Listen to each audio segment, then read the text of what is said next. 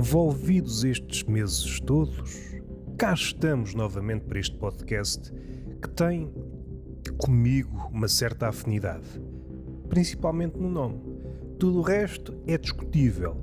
E até o nome podíamos dizer qual poeta, não sei se o habito. Não sei se estou a habitar o meu nome, Roberto Camito, se anda à volta. Eu tento entrar no meu nome e não me permitem. Sou escorraçado. Às vezes penso que estou em vias de entrar no meu nome e sou escorraçado por esses demónios. Os demónios, sim, habitam o meu nome. Eu durmo cá fora. Cá estamos.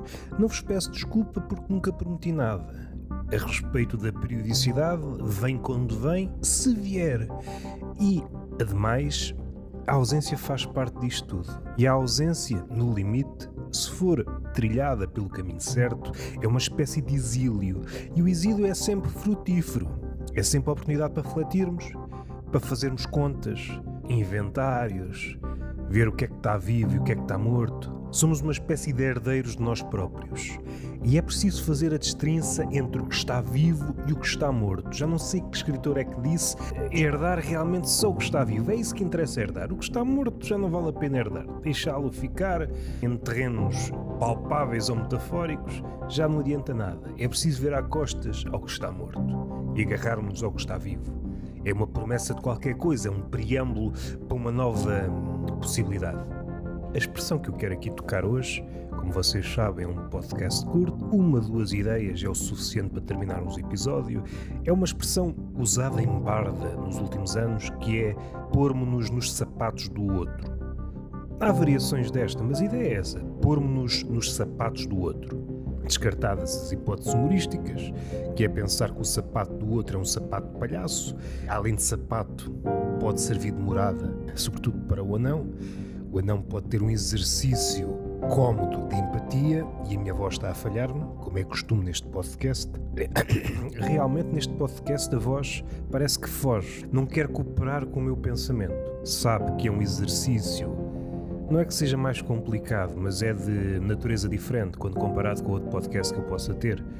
O Túnel de Vento ou o Tertulia de Mentirosos. Aqui ensaio uma respiração diferente, para que as palavras saiam de outra forma. É como se estivesse a ler um poema, sendo que o poema não está escrito em lado nenhum. A estar escrito está assim esburacado na minha cabeça. Há esta vontade de tocar neste este início de tema, que é pôr-nos nos sapatos do outro. É uma ideia, como muitas outras do nosso século, que parece apetecível, que tem um lado bom. Só que as ideias, como as pessoas, são tridimensionais e se as virarmos percebemos as suas falhas. E esta ideia é um exemplo de uma falha gritante.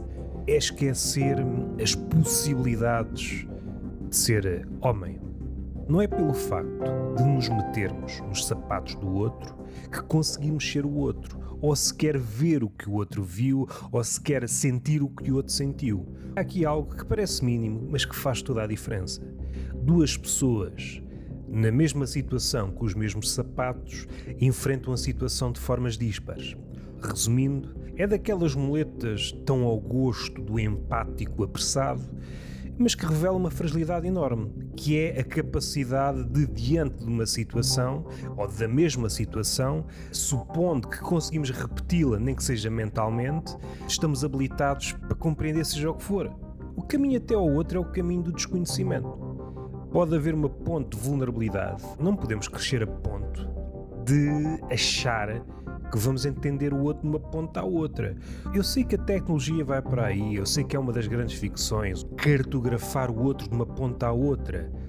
No fundo, a tecnologia dos últimos anos e aquela que está a surgir agora nos últimos meses e que há de florescer ou dinamitar o homem de uma vez por todas, é uma espécie de agrimensor perceber realmente os limites do homem. Pensando nos filmes de ficção científica, nos livros de ficção científica, quando é esta aproximação da tecnologia ao homem, vamos tentar replicar o homem, há sempre um grão. Há sempre um grão que foge, porque até o homem desconhece realmente aquilo que faz dele homem. Não estou a dizer que a máquina não consiga, num futuro mais ou menos próximo, alcançar essa coisa.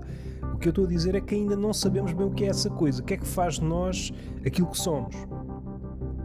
E por isso, regressando à ideia mais, mais comezinha, não adianta nada pormos nos sapatos do outro. Pode ser um exercício bem intencionado, é o início muito caquético de qualquer coisa. A bem dizer, não serve para nada. Caso vocês tenham essa ficção de compreender o outro, ou compreender uma parte do outro, ou daquilo que ele sente, daquilo que ele viveu, só por esse exercício vão de empatia, estão de alguma forma a diminuir o homem. Não entrando para a abstração que é a humanidade, o homem foge sempre da definição. E aquilo que as pessoas procuram nesta expressão pôr-nos no sapato do outro é como se o homem estivesse engaiolado numa espécie de dimensão. E para entrarmos nessa dimensão, o portal são os sapatos. Entramos nos sapatos do outro, finalmente consigo entrar naquilo que o outro viu, naquilo que o outro sentiu. Não há espaços que são invioláveis, que não conseguimos entrar, seja por que porta for. Há vezes em que é uma ficção, outras vezes é uma coisa palpável, mas o que sucede é que o outro está à nossa frente e entre nós e o outro há uma parede intermitente.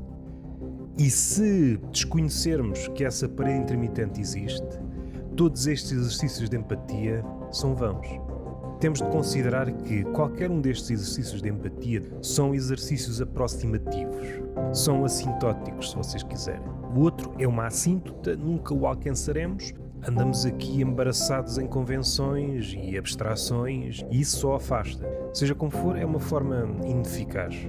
Parece-me que não é por aí que alcançamos o outro. Perceba a ideia, pormos-nos nos sapatos do outro, mas isso é descartar o que o outro pode ser.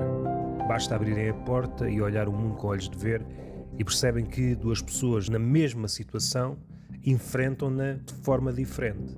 E isso é que é ser homem, com os mesmos sapatos, nas mesmas condições, um enfrenta de uma forma, puxando das palavras de Canete, e só há duas formas de estar no mundo: ou é fugir ou é lutar.